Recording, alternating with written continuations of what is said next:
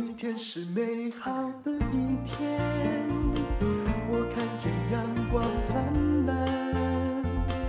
今天是快乐的一天，早上起床。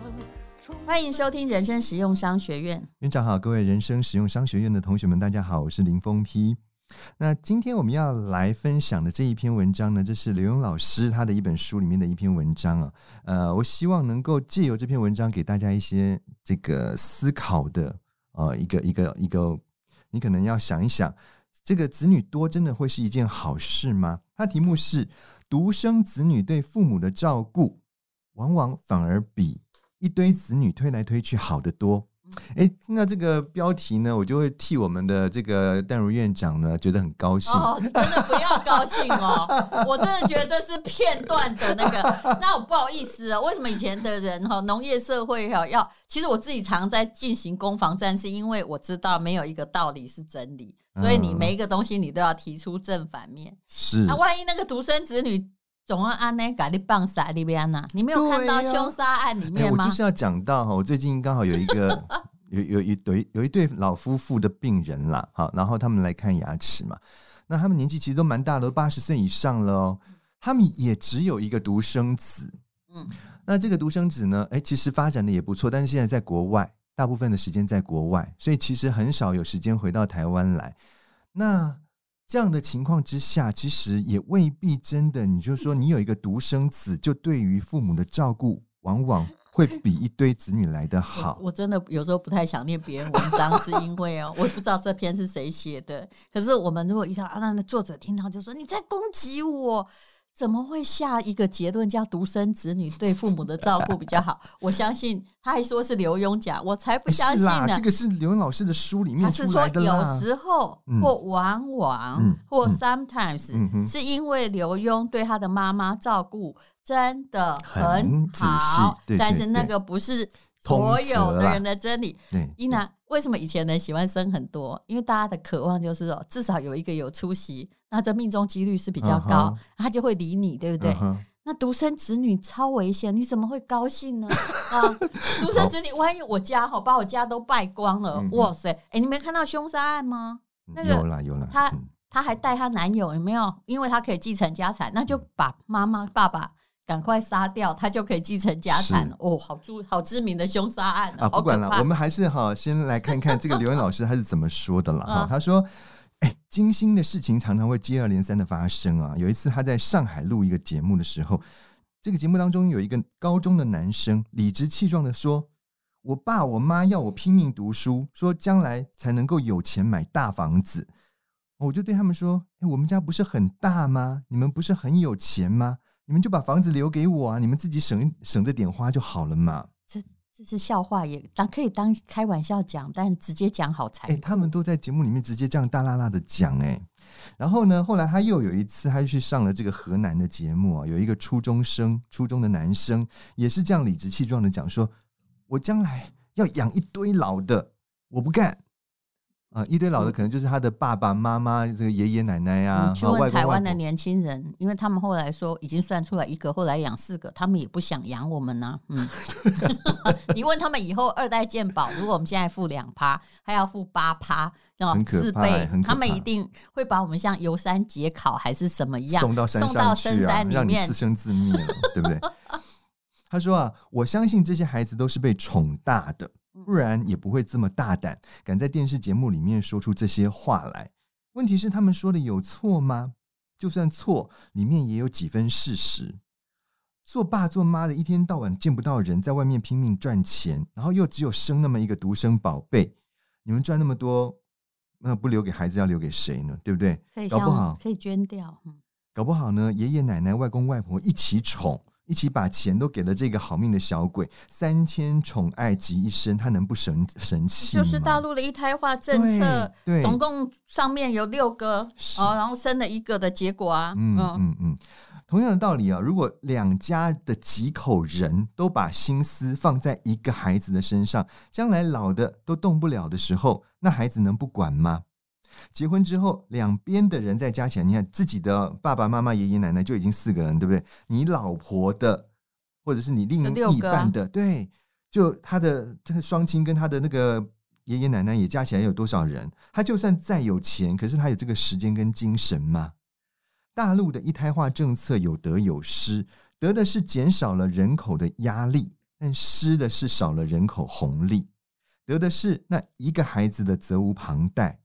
好，就好像这个刘墉老师，他常常说他妈妈讲的哦，他说：“哎呀，我们家里面的这个锅碗瓢盆都是你的啦，连我这个老太婆也是你的。”啊，常常独生子女对于父母的照顾，反而比一堆子女推来推去、争来争去好得多。讲的是常常，但是世事无绝对啦。对，因为刘墉对他的妈妈实在是非常的孝顺，就是孤儿寡母，真的侍奉的非常好。对对对，但是你有看过只生一个孩子哦？孩子如果养不好，你的前途也不好啊。是啊，是啊，所以他也讲了，他说问题是，如果这个孩子不孝怎么办？现在大陆政策开放了，准许生第二胎了。那所以呢，当时只生了一胎的这种独生子女的父母又开始犹豫了。你看这些人，他往上看，他得养四个老的，就是自己的爸妈跟现在都是独生子女的结合了。嗯，好，然后呢，他往下看，他要。他要养几个？他要养自己的儿子，养自己的媳妇，然后将来呢，可能开放生两胎，他还要再养两个孙子，哎，对不对？这个问题就是在于你养出的小孩要有本领啊，一个跟八个都一样啊。嗯，他这边就讲了两个故事哈，我们来听听看这两个故事。第一个，他说有一阵子呢，这个美国的法律啊，开了一扇大门，他说。父母呢，可以一次赠与给孩子几百万的美金，而且还暂时不苛增赠与税。所以呢，他有一个朋友就想把自己的房子呢过户到女儿的名下，因为他们就只有一个女儿嘛，哈。原来还有这一招的，嗯，诶，这个也蛮奇怪的。他就去找一个律师啊，哈，那这个律师还警告他说：“你要想清楚哦，哈，对，今天你的女儿是未婚哦，那如果将来她要是嫁人了，结果呢又嫁到一个王八蛋哦。”这个女儿也不孝，然后就把你赶出去，你要怎么办？嗯，所以呢，这个律师就出主意了哈，就说啊，哎，你要哈，真的要过户给他也不是不可以，但是呢，你要在赠与的时候呢，另外啊，要叫你的女儿要签一份法律文件，这上面要注明哦，只要你还活着，就有权。住在里面，我觉得这很对啊。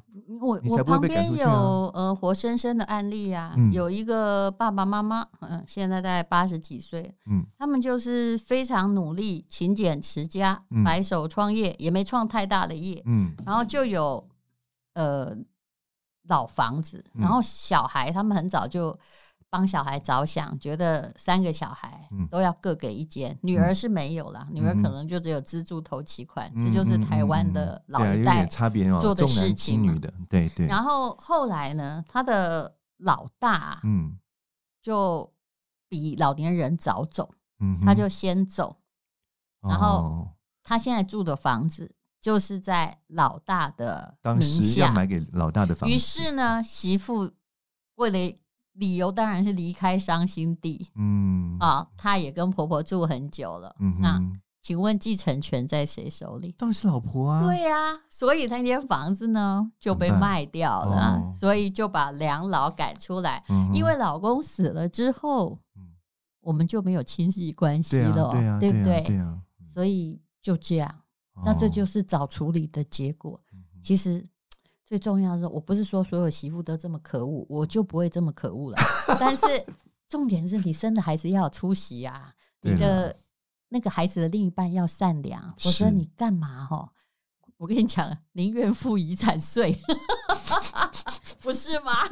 干脆分点给国家好，虽然国家未必拿去会做什么慈善事业。嗯，好，那我们就来听另外一个故事了。他他一样啊，他就讲说有一对他的医生朋友就非常有钱嘛，哈，嗯、但是呢，他们对孩子很苛刻，说是要学这个美国人说要逼孩子独立了哈。但是呢，这个刘英老师就问他的朋友说，哎、欸。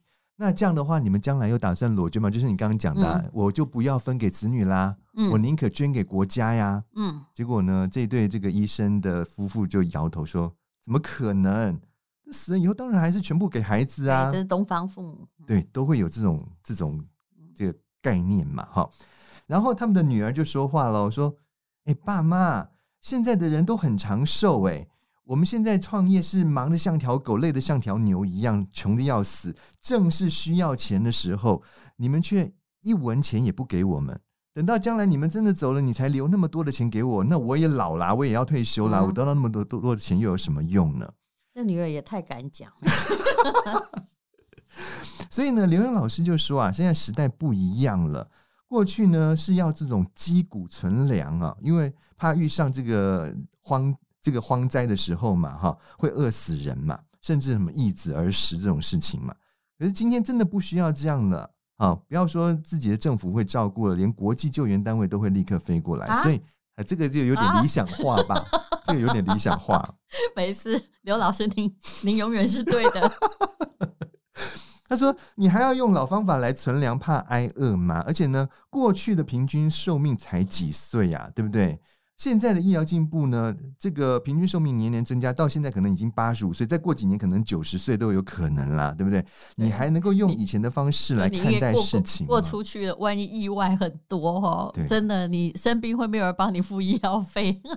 哎，可是哈，这个说，呃，我我还是要念一下我们淡如院长在他的新书里面的一个桥段了，也不是说。带有什么责备或什么的意思，但是哈，有时候子女多的时候，反而真的是意见会比较纷杂一点。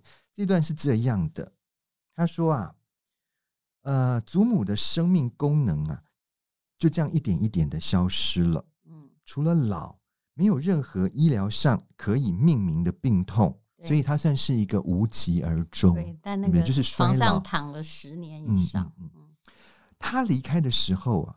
还发生了一段波折，他的生命迹象越来越薄弱，从从这个睡睡姿上面就可以看出来，他其实很不舒服。对，医生决定帮他打止痛药嘛，哈，那也要我们做好准备。于是呢，我们戴如院长跟他弟弟呢，就让他移到了安宁病房，因为安宁病房不容易等到，所以呢，我知道你要讲什么，嗯，但是我没有要谴责。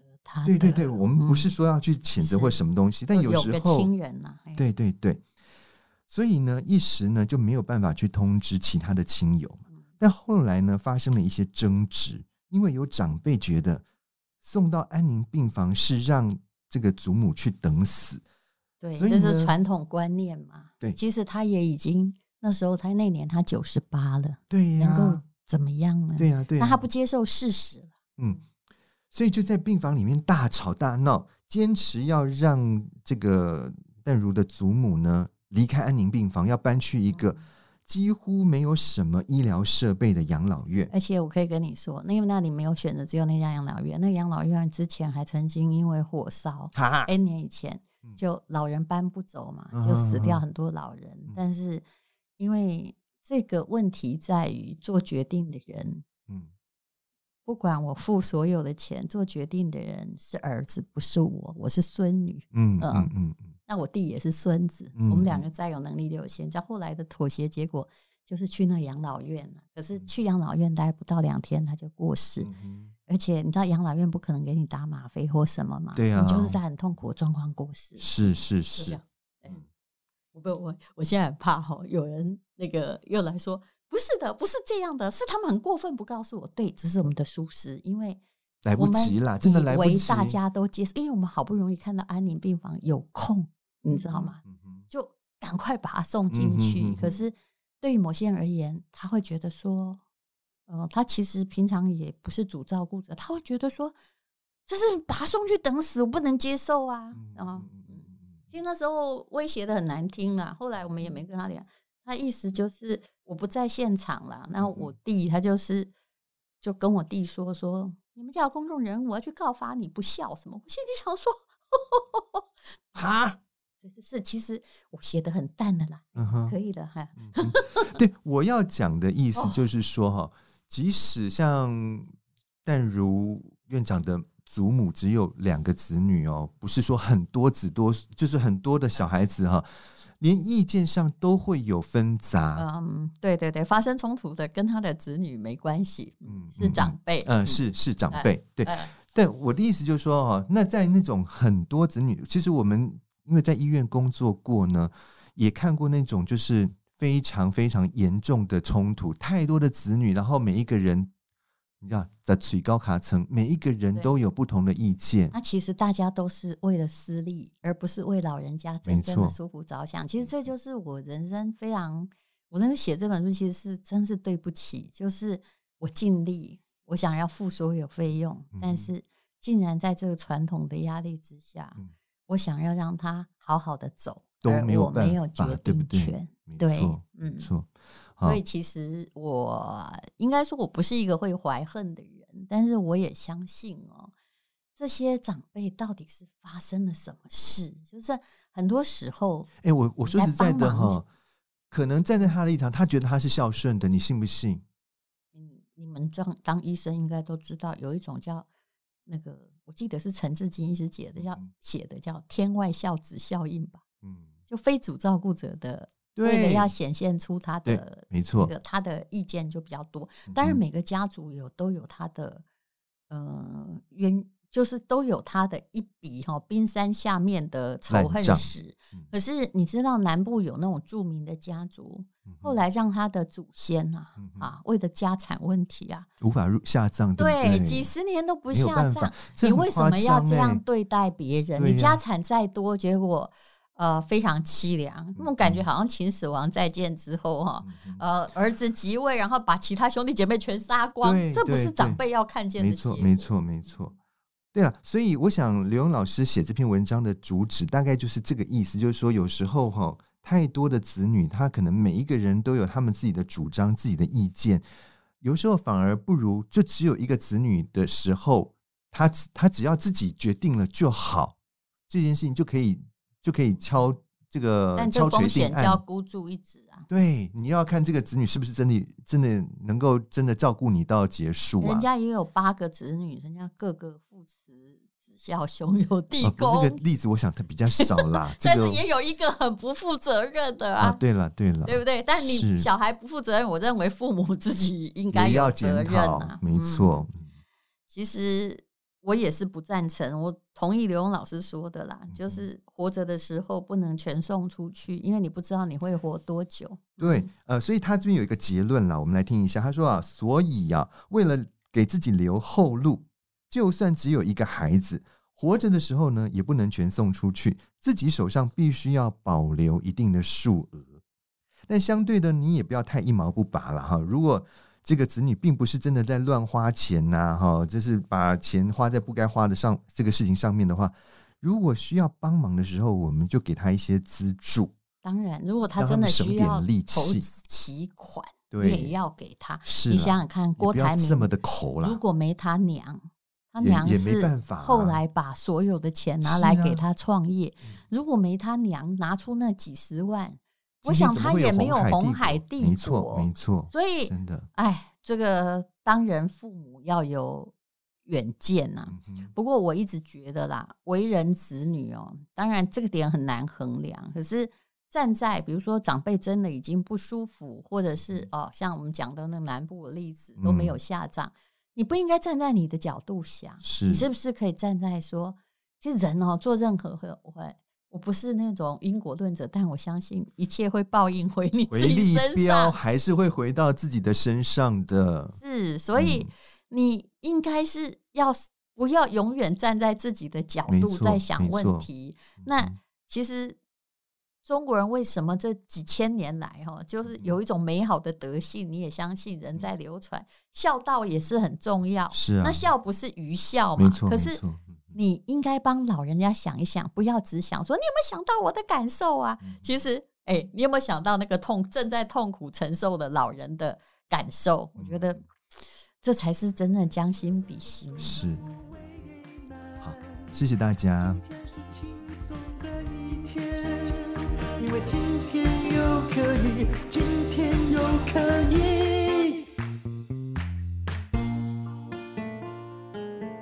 Hello，有一件事要告诉大家，现在有人生使用商学院的极短片，都在五分钟之内，是我的 YouTube。为什么要做 YouTube 呢？其实这么大了，我是说年纪这么大了，当 YouTuber 好像有一点奇特，对不对？还好有美机相机，但无论如何，可以把我脑袋里面的商业概论啊，用最简短的语言讲出来，我自己也蛮开心的。那我们就试试看喽，每两天会更一次，请你看资讯栏的连接，可以找到我的 YouTube，或者是搜寻也可以，但是不要搜寻到诈骗集团的哦。Hello，这是广告，是 PPA 线上课程的广告。PPA 是台湾线上第一平台。现在我跟吴若权推出了转念力的必修课，学会转念，让人生更幸福。人在江湖走哦，到处都是风雨，你有没有这样的感觉？而且啊，高风险高报酬，当你站得越高，你看到的风阻。你承受的压力可能也越大，很多人承受不住。但是说真的，不管你是多大年纪，你一定要承受得住。你内心要有强大的力量，强大的力量来自于练功。练什么功呢？叫做转念力。我跟吴若权用我们二十八年的交情，以及我们加起来这行走江湖百年的经验，帮你归纳转念力的步骤和原则。我相信每一个人都可以养成跟自我对话的能力，让你的内心越来越坚强。我不能保证你百毒不侵，不过无论如何，你的身上会有盾，也会有矛，至少你那个矛不会刺穿你自己。总共的课程有四百八十分钟，你也可以只订阅第一堂课，目前呢只有一千多元。那么两堂课加起来，早早鸟价。优惠可以听一辈子，或者在痛苦的时候就拿来听，相信你会获得力量。我觉得一个人最重要的力量是从自己产生的，而不是别人安慰的。这就是为什么我们两个要结合了心理学，结合了我们的江湖智慧，来融合成转念力必修课。请看资讯栏的连结。